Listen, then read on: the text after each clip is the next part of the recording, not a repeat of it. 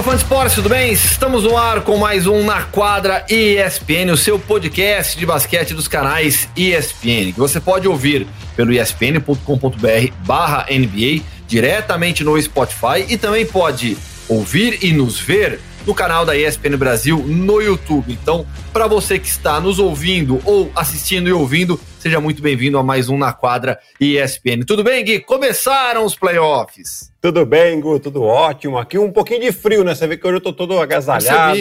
Tomando, oh, tomando chuva não, né? Porque eu tô dentro de casa, mas é uma chuvinha gostosa aqui. É, o que tá ótimo, né? Porque com chuva dentro de casa, com um monte de jogo de basquete na TV, não tem coisa melhor, né? A carinha um pouquinho de cansado, porque eu fiquei fazendo o jogo ontem até tarde, mas é normal, faz parte do nosso trabalho, acordar cedo e já gravar hoje pro fã de esporte ter todas as informações possíveis aí desses playoffs. Pois é, começamos com uma bela maratona de basquete, quatro jogos com transmissão dos canais ESPN, quatro jogos, três jogos espetaculares e em um Ficou um pouco mais apertado até, mas no final das contas, vitória é, tranquila, sem dificuldades do Toronto Raptors. Vamos lá, Gui, vamos passar então pelos quatro confrontos que já começaram e aí depois a gente vai também para as partidas que vão acontecer. Lembrando, em Fã de Esportes, estamos gravando esse podcast é, na terça-feira pela manhã, quase na hora do almoço. O estômago já fica roncando por aqui quase hora do almoço de terça-feira. Então, já tivemos as partidas de segunda-feira, teremos mais jogos nesta terça-feira à noite. O podcast vai ao ar na quarta-feira. Então, a gente vai entrar com mais detalhes sobre os quatro jogos da segunda. Começando, Gui, pela vitória do Denver Nuggets sobre o Utah Jazz por 135 a 125 na prorrogação. Com uma atuação espetacular do Donovan Mitchell, marcou 57 pontos, liderou o Utah Jazz até a prorrogação, mas não conseguiu conduzir, conduzir o time à vitória. Jamal Murray marcou 36, Nikola Jokic 29, os dois formaram mais uma vez uma parceria espetacular. Grande atuação do Donovan Mitchell. E o legal foi que depois do jogo, o Jamal Murray é, publicou um, um, um, vídeo nos stories dele do Instagram. É, mostrando o, o Donovan Mitchell ali na bolha, né? Eles distantes, né? O Donovan Mitchell sentado numa cadeira, sozinho, Aí o Jamal Murray, olha aqui a loucura da bolha, né? Acaba o jogo, o cara mete 57 pontos e eu encontro ele aqui. Vitória então do Denver, Gui. Ah, isso é legal, né? Porque me lembra bastante dos torneios que, que eu acabei jogando, até mesmo Olimpíada aconteceu é. isso, né? De você encontrar com o adversário. Uh, só que, assim, Lógico que o Jamal Murray estava contente. O Donovan Mitchell deu um sorrisinho ali, mas ele devia estar se mordendo por dentro, né? Porque essa é a sensação de quem perde, né? É normal isso, o cara que ganhou está feliz, ele faz uma graça. E o outro, para não aparecer, para não parecer muito chato, deu um sorriso ali, mas E tava... quem perde com 57 pontos, né, Gui? Exatamente. A terceira maior marca da história em playoffs de um jogador. Sim e a segunda maior de um jogador que perde, né? Que a, a, a, segunda maior da história é do Elgin Baylor, que acabou anotando 62 pontos e ganhou. A primeira é aquele jogo do Michael Jordan incrível contra o Boston Celtics, em que o Larry Bird dá a declaração de que era Deus travestido de Michael Jordan, né? e, e, e, aí o Donovan Mitchell com a terceira, com a terceira maior marca, com uma derrota. Né? E, e assim, então são tantos números. Além dos números, o jogo foi muito bem jogado. A gente é. esperava um Utah Jazz talvez um pouco mais debilitado pela ausência do Mike Conley, que foi para o Ohio por causa do nascimento do filho, né? E o Ed Davis também está fora dessa primeira rodada, além do já conhecido desfalque do, do Bogdan Bogdanovic. Né? Então, assim, esperava até um pouco menos desse Utah Jazz, mas é claro, com essa prestação do Donovan Mitchell espetacular, manteve o time e levou o time até a prorrogação.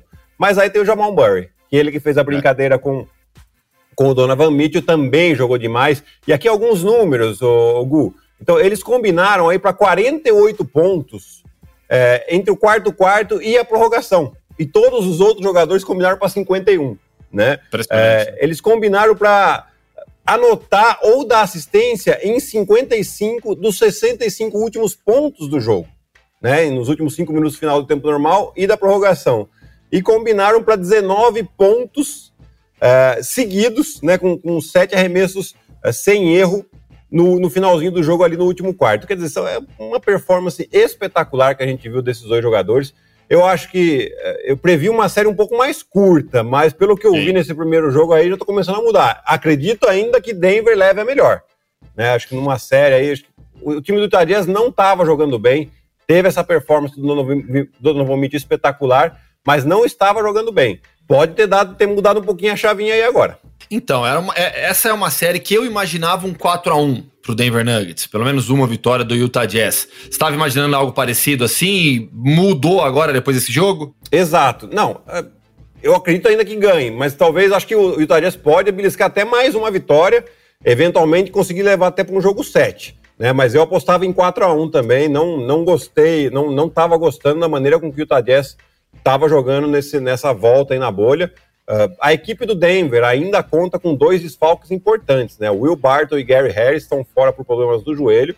O Will Barton até fez, jogou um jogo aí nessa volta da NBA, mas depois ficou de fora de novo. A gente não sabe qual é a previsão de volta deles ainda. Vamos lá agora para Brooklyn Nets e Toronto Raptors. Para quem olha só o placar, fala: bom, o jogo foi fácil, foi tranquilo, 134 a 110, 24 pontos de vantagem. É, o problema é que durante a partida a vantagem foi ainda maior chegou a 33 pontos, só que caiu para 8 no final do terceiro quarto. E aí, no último quarto, o Toronto Raptors amassou o Brooklyn Nets, venceu o último quarto por 39 a 24. Fred Van Vliet, de novo, colocou a partida no bolso, 30 pontos, 11 assistências, chamou a responsabilidade pelos Raptors. E como ele cresce, né, Gu, nesses momentos de, de, dificuldade, de playoff, de momento de decisão. É, ele é esse tipo de jogador. 8 em 10 dos arremessos de 3. 10 é. assistências para ele. Quer dizer, ele. É lógico, o, jogo do Toronto, e quem ainda não viu o Toronto jogar nessa volta na NBA. 11 assistências. 11 tá, assistências. 11, 30 pontos e 11 assistências. Ótimo. Um turnover apenas. Isso aí é espetacular. Então, quem não viu ainda o Toronto jogar, pega um dia, senta com calma e veja a entrega, a entrega desses jogadores em prol do time. Você vê que ontem foi uh, o Fred Van Vliet. Amanhã provavelmente é o Siaka. No outro dia é o Kyle Lowry. Depois tem o Ibaka.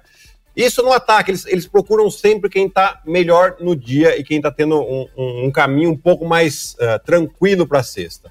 E na defesa, como eles correm, como eles se doam um pelo outro, né? Você vê, é uma defesa muito compacta. Às vezes parece até que eles estão em zona, mas eles estão em individual ajudando muito bem, né? E uma comunicação excelente também de jogador experiente principalmente ali o líder da defesa, para mim é o Mark Gasol, porque ele é, ele é, o pivôzão, ele fica mais atrás, ele consegue falar com todo mundo, indicando onde cada um tem que ir.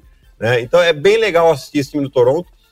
O jogo, que nem você falou, parece ter sido fácil, chegou a abrir 33 pontos, mas a, a equipe do Brooklyn, que com todos os desfalques, com todos os problemas, é uma equipe que está lutando muito nessa, nessa é. volta da NBA, né? Lógico, jogadores ali tentando garantir uma vaga na equipe do ano que vem, que vai ser uma das candidatas ao título, sem dúvida alguma. O próprio técnico também, eventualmente, tentando ser confirmado na, na posição, né? acho difícil, mas tentando ser confirmado, fazendo um bom trabalho.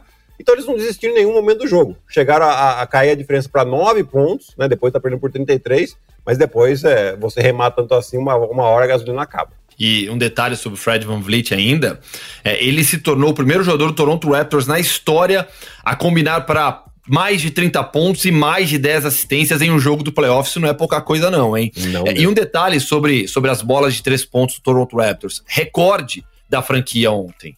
A gente tá falando ontem, né? O cara tá, todo mundo tá ouvindo na quarta-feira o, o podcast. De novo, a gente tá gravando na terça.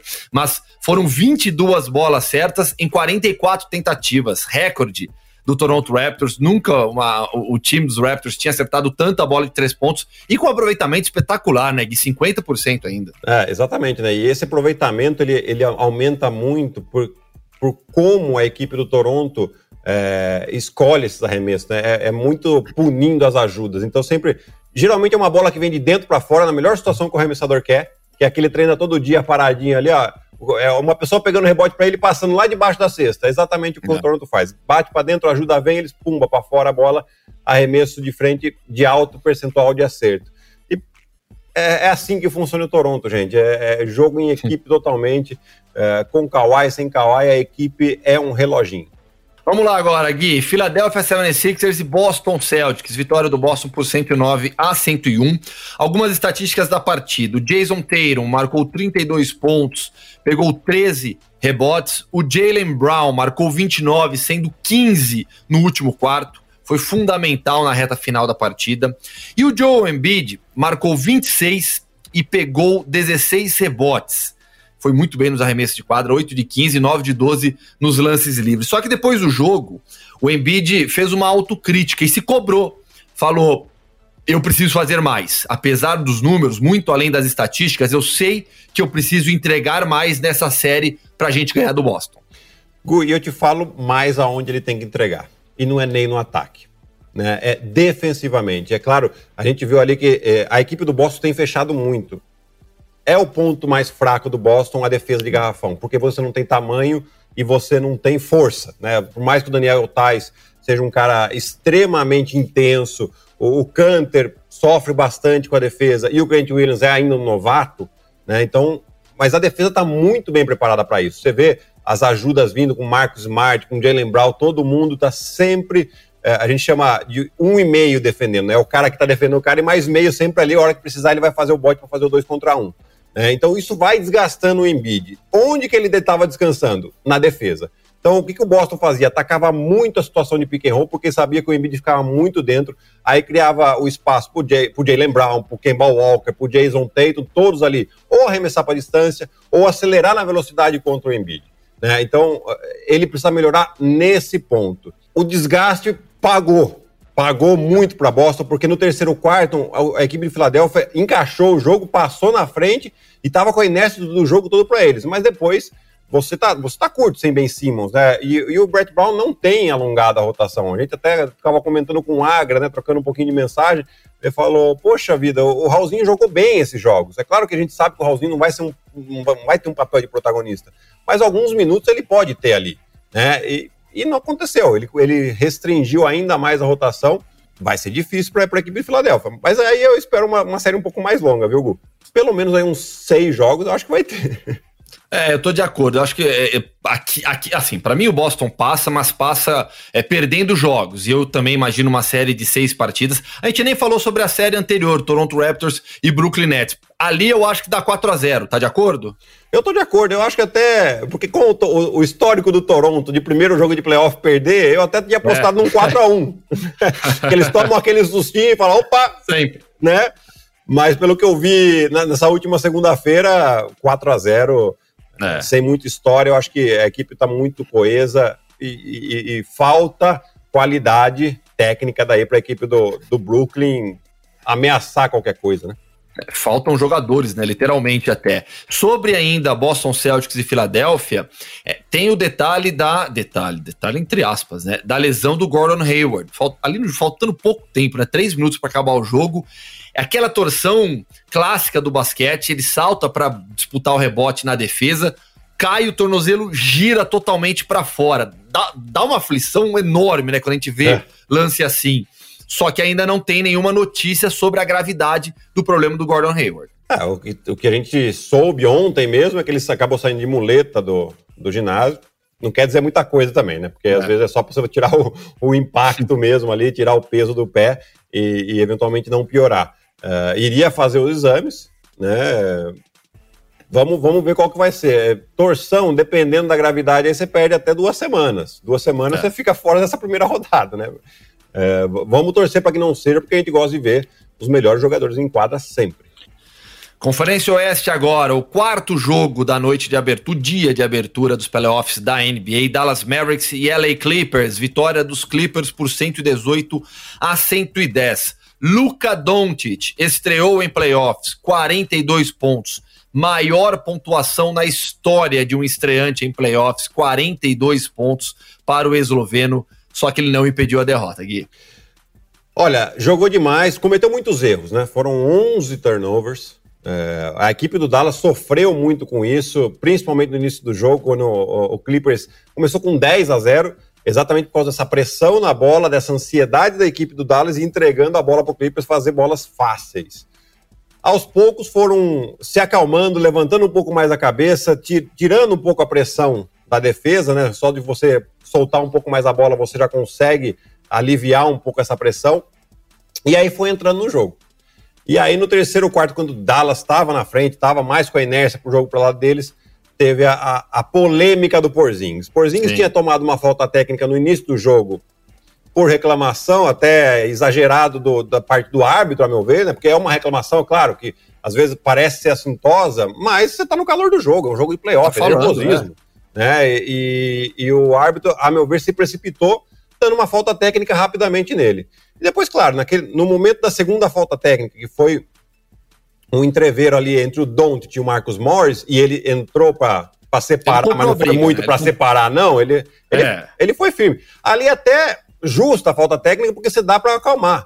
Só que daí a segunda falta técnica, por regra, o cara é excluído do jogo. É. E aí você exclui um, um, dos principais jogadores sem ser uma coisa assim fora do comum num jogo de playoff, acaba manchando um pouquinho o jogo, né? Acaba manchando o que, o que poderia, o Clippers poderia ter ganho do mesmo jeito, né? Mas aí a gente nunca vai saber se com o Porzingis lá ou não, uh, o resultado seria o mesmo. Então fica um pouquinho essa mancha da arbitragem, né? Não gostei da decisão. Não gostei. É por uma interferência no jogo Inter mesmo. Né? Interferiu né? totalmente, né? A gente tem aqui alguns números. Depois que o Porzingis saiu, o, o, o, Dallas, o Clippers ganhou por 52 a 39, né? E Aí, o, né? o, diferença. Exatamente. E o percentual de, de aproveitamento também foi 49% para o Clippers e 38% para o Dallas, né? E, e o Porzinho estava bem no jogo, 19 pontos já, estava uh, sendo junto com o Doncic ali, uh, como sempre são as principais armas ofensivas do, do, do Dallas, que acabou sendo dominada. Aí você tem que dar mais volume para Tim Hardaway Jr., você tem que dar mais volume para o Seth Curry, para o Dorian Finney-Smith, que são bons jogadores, são, mas não estão acostumados com esse tipo de responsabilidade e não tem a mesma qualidade do Porzingis. Olhando agora para Los Angeles Clippers, Gui, Kawhi Leonard cestinha, 29 pontos, pegou 12 rebotes ainda e deu 6 assistências. É, o Paul George marcou 27 pontos. É, foi importantíssimo no último quarto também. É, vendo o Paul George jogar, assim, o Kawhi é a estrela desse time, é o líder desse time, é o atual campeão da NBA. Mas a impressão que eu tenho vendo o Paul George jogar nessa temporada, nessa, nessa reta final agora da bolha, né? Ele joga com uma segurança, com uma tranqu... O basquete do Paul George parece fácil. Parece que ele não tá se esforçando em nada para jogar e meter as bolas que ele mete. Go, ele tem uma facilidade de leitura de jogo e principalmente de pick and roll. Né? Ele, ele é. joga muita situação de pick and roll, então ele, ele sabe é, ver o que, que o jogador da ajuda está fazendo e atacar essa ajuda. Né? Então, se o cara espera lá dentro, ele, ele ataca um pouco o par e faz um arremessinho de lado. Se o cara é muito agressivo, ele acaba cortando o, o pivô que é mais lento do que ele. Passa por trás, ele arremessa. Quer dizer, ele, além de tudo, ele tem o um arsenal, né? Além de ter é. a leitura, ele tem o arsenal. Então, é, o, o, jogo de ontem, você vê, o Kawhi fez até mais ponto que ele, mas para mim, o, o, Paul George foi mais determinante. Foi, Porque no último sim. quarto, ele, as bolas mais quentes foram na mão do, Kawhi, do, do Paul, George. Paul George. A gente tá acostumado a ver as bolas na mão do Kawhi, essas quentes, né? E ontem a gente que viu. E com uma bola de três é, importantíssima, com o Maxi Kleber defendendo ele, ele com uma finta de, de bater para dentro, fez abriu um espaço mínimo para ele fazer um arremesso de três pontos e praticamente determinar a vitória. Então, é, é, essa é a dificuldade de você ganhar do Los Angeles Clippers. Que além de Paul George, Kawhi, aí você tem o cara que vem do banco como Lou Williams, o Montrezl Harrell, que ainda não tá em forma, né? Ele fez o primeiro jogo dele ontem, depois de voltar para a bolha por, por, por, causa da morte da avó. Uh, aí você tem o Red Jackson, que chegou agora, você tem o Zubat, que tá, tá jogando muito bem. É um time muito profundo, é muito difícil. E no dia que ou o Paul George ou o Kawhi não estiverem bem, você corre o risco de, sei lá, o Marcus Morris ser o destaque da partida, como ele foi ontem também. É. Já que estamos falando de Los Angeles, vamos para os Lakers. Agora sobre os jogos, as séries, as outras séries de playoffs que teremos. Lakers contra Portland Trail Blazers, que jogou o play-in, venceu o Memphis Grizzlies, se classificou com o Damian Lillard. A gente falou na semana passada, né, sobre ah, quem vai ser o MVP da bolha. Para mim foi o Damian Lillard com o Devin Booker brigando também, mas o que o Damian Lillard fez foi um absurdo. Terá a missão agora de desbancar LeBron James, Anthony Davis e companhia. Gu, tem muita empolgação em cima do Portland Trail Blazers e é justo que seja assim. É justo porque eles realmente estão jogando muito e, e, conseguiram uma coisa difícil. Eles não eram dos favoritos para classificar, não é. tinham uma situação fácil, mas uh, com o Damian Lillard jogando desse jeito, a recuperação do Nurkic principalmente, né? O Zach Collins jogou bem, mas o Nurkic o que vem jogando, né? ainda mais vindo da lesão tão grave como ele veio, é, é realmente impressionante. Uh, mas a gente tem que ter calma porque do mesmo jeito que tem muitas qualidades essa equipe do, do Portland, sofre muito ainda na defesa. Melhorou um pouco a entrada do Nerd com o, o Whiteside ficando mais no banco? Sim. mas ainda está tomando aí 120 pontos de, de é. do, do, time como o Memphis, por exemplo, que por mais que o Jamoran tenha feito uma partida espetacular, não é um time para você tomar tanto ponto assim. Né? É... Qual que é a solução que eu vejo para Portland? Vamos lá, eu, eu, acho que o Lakers ainda vai levar a série 4 a 1 ou 4 a 2 no máximo, não, não chega nem em 7 jogos. Né? Tem que ter, você precisa de uns 3 jogos do Damian Lillard de 50, 60 pontos para levar para 7 jogos. Mas a chance do Portland marcar a zona. Lakers sofreu contra a zona quando jogou contra o Denver. Uh, os chutadores não estão com bons aproveitamentos. E aí você marcando zona, você fecha onde LeBron James e Anthony Davis são mais fortes, que é dentro do garrafão, batendo para dentro, levando a vantagem física que eles têm. Né? Se você conseguir marcar uma boa zona, você pode colocar o Lakers em dificuldade. Mas ainda assim, para mim, Lakers é favorito. Quem passar de Lakers e Trailblazers joga contra o vencedor de Houston Rockets e Oklahoma City Thunder. Para mim, Gui, das oito séries de playoffs, essa é a mais equilibrada. E essa eu aposto em sete jogos, com vitória do Oklahoma City Thunder. Ah, então eu achei que a gente ia discordar. Eu achei que você ia falar Houston. Mas Não. eu aposto no Oklahoma. Uh, alguns motivos, né? Eu acho que nos dois, não sei se foram só dois jogos, mas dois jogos que, que tiveram entre eles, o, o Paul George, do, oh, o Paul George, o Chris Paul dominou o jogo, né? Ele é um ex. Eu costumo falar que são viúvas, né? Então só tem e... viúva pros dois lados aí agora. O James Harden e o Westbrook para um lado e o Chris Paul pro outro. É, mas assim, mais alguns motivos, né? O, o ritmo que o Houston joga é um ritmo que vai muito bem em temporada regular. Em playoff a gente já viu ontem que é outra coisa. A gente já viu nessa, nessa última segunda-feira que é outra coisa. É um ritmo mais controlado, jogos muito mais estudadas e defesas muito mais preparadas. Uh, com isso, a gente tem um cara que controla o jogo como ninguém, que é o Chris Paul, o ritmo do jogo. Né? E ele está do lado do Oklahoma City Thunder. Então isso já, já pesa bastante pro Oklahoma. Tem o problema Russell Westbrook, que está com uma lesão e a gente não sabe quantos jogos ele pode perder dessa série. E ele é um jogador fundamental para Houston. Então eu tô apostando aí também. Eu já apostei um pouquinho menos. Eu acho que Oklahoma leva em seis. Enfim, é, eu, eu tô apostando em sete jogos, mas é equilíbrio. Para mim é a série mais equilibrada. Sem dúvida. E com essas rivalidades, né, que você já citou, que vão torná-la ainda mais legal. Vamos para a Conferência Leste agora, pra gente fechar essa análise. Aliás, faltou o palpite de, da série dos Clippers. Fecha em quanto?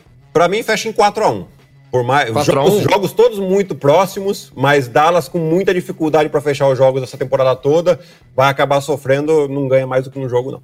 Beleza, vamos lá pro leste agora então, porque tem Milwaukee Bucks e Orlando Magic. Se fosse este Orlando Magic, para quem está assistindo no YouTube, tá aqui ó, campeão da Conferência Leste de 1995. Se fosse este Orlando Magic, eu apostava na vitória do Orlando por 4 a 2 ou 4 a 3. Como não é, eu acho que vai ser um 4 a 0 para os Bucks. Ah, isso aí acho que a gente concorda tranquilamente, né, Gu? a equipe de Orlando já não é uma grande coisa e não vem jogando bem. A gente tem que pensar sempre no momento da equipe também. É. É, eu esperava que eles conseguissem manter o sétimo lugar, né? Mas nem, nem, do, nem do Brooklyn, que era o, contra, o confronto direto deles, conseguiram ganhar. É, por mais que jogue em casa, aí estou fazendo para quem não está nos ouvindo, estou fazendo um sinal de, de, de, aspas aqui, né? É, mas é, tem muita diferença. Defensivamente, a equipe do Milwaukee é muito forte. E eu não vejo, eu não, não vejo eles com um jogador que possa, pelo menos, é, dar um primeiro combate com o Antetokounmpo. Né? Então vou ter que usar muitas ajudas e aí a bola corre como como poucos times desse time do Milwaukee Bucks. 4 a 0 Já também. que a gente é, resgatou o Orlando Magic de 1995, o que seria de um confronto hein, entre Shaquille O'Neal e Giannis Antetokounmpo no garrafão? Seria interessante. Eu, eu acho que o, Giannis ele teria que usar de uma maneira que o Shaquille recebesse a bola o quanto mais longe da cesta possível. É. Para fazer com que ele trabalhasse e desgastar o Shaquille. Porque se ele recebe perto da cesta, ninguém conseguiu parar o Shaquille e nem o Yannis conseguiria. É, talvez ele daria um toco aqui, outro ali, mas uh, o domínio seria do Shaq. E aí seria o trabalho em equipe, que eu acho que a equipe uh, que def defensivamente o Bucks, ele faz muito bem esse trabalho com, com o Brook Lopes também, né? Eles fecham muito bem o garrafão. Timaço aquele do Orlando. Aliás, tem um. A gente tá falando de Anthony Hardaway, de Dennis Scott, de Nick Anderson, de Horace Grant, do Shaq. É, o, o, Brian Shaw tava nesse time ah, também. É, metia muita bola de fora. É, tem uma série, tem um documentário, aliás, no, na ESPN, lá do, do, da série 3430, sobre o Orlando Magic. Né? Me fugiu o nome agora é, do Orlando, é, dessa série, eu vou até pesquisar aqui, porque aquele time era espetacular e a série, é, o filme é muito bom Sim. sobre o Orlando Magic. Tá no Watch ESPN por Fone Sports. Baixa aí o ESPN App e aí você vai achar no. Acho que é This Magic Team. Pera aí, deixa, deixa, eu, deixa eu pegar aqui. Ou This Magic Moment, mas ele, enquanto você é. busca aí, Igor, eu vou, vou falando também, porque fala exatamente a história é, do que poderia ter sido se o cheque não tivesse saído e se o Penny Hardaway não tivesse... This Magic tanto... Moment.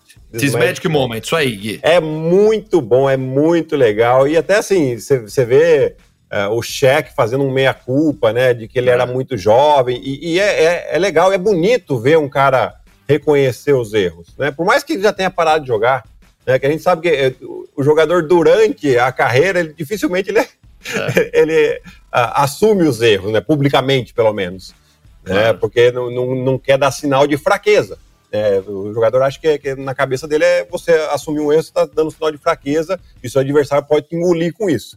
É, mas é, é, legal depois ele assumir esses erros e, e pra, pra gente que adora história, né, Gu? Fica mais legal ainda, né? É, experiência você ganha com o tempo, você conquista com o tempo. Se fosse, se desse para comprar, todo mundo ia na loja comprava com 17 anos para iniciar a trajetória já com toda uma experiência gigantesca, o que colaboraria demais para a vida de qualquer atleta. Fechando agora então, Gui, na Conferência Leste, a gente vai ter Indiana Pacers e Miami Heat. Pode parecer uma série equilibrada, mas eu acho que o Indiana Pacers não aguenta muito o ritmo do Miami. O Miami também, também tem uma ótima rotação. Uh, eles tiveram duas adições no meio da temporada que são fundamentais, a meu ver, porque trouxe experiência. André Godala e Jay Crowder. Para aumentar essa rotação do perímetro da, da, equipe, você tem um Ben Adebayo que consegue, que é muito atlético, então ele consegue defender tanto os grandes quanto os pequenos, se eventualmente você precisar de trocas defensivas. E no ataque a bola roda. A bola roda até chegar nos seus arremessadores, o Duncan Robinson, o Tyler Hero, Kendrick Nunn, e aí você coloca aí um cara que vem do banco, que é o Goran Dragic, jogando demais, com o seu principal líder, que na hora é o Jimmy Buckets, né? Na hora do vamos ver se, em vez de Jimmy Butler, é Jimmy Buckets, que ele sempre coloca a bola lá no, no coador, como a gente gosta de brincar no, no interior aqui, né? Então é um time muito bem treinado pelo Eric Spolstra, defensivamente muito forte, muita alternância de homem para a zona, e isso confunde bastante os adversários. Por mais que TJ Warren esteja jogando em maneira de TMJ Warren, é, eu acho que não é suficiente. Vão sentir a falta do Sabonis que está fora, o Oladipo ainda não está no melhor da sua fase. Para mim, essa série Miami leva por 4 a 1 Gu. Cinco jogos. Cinco jogos. Fechou, eu fecho esse palpite também de cinco jogos, então.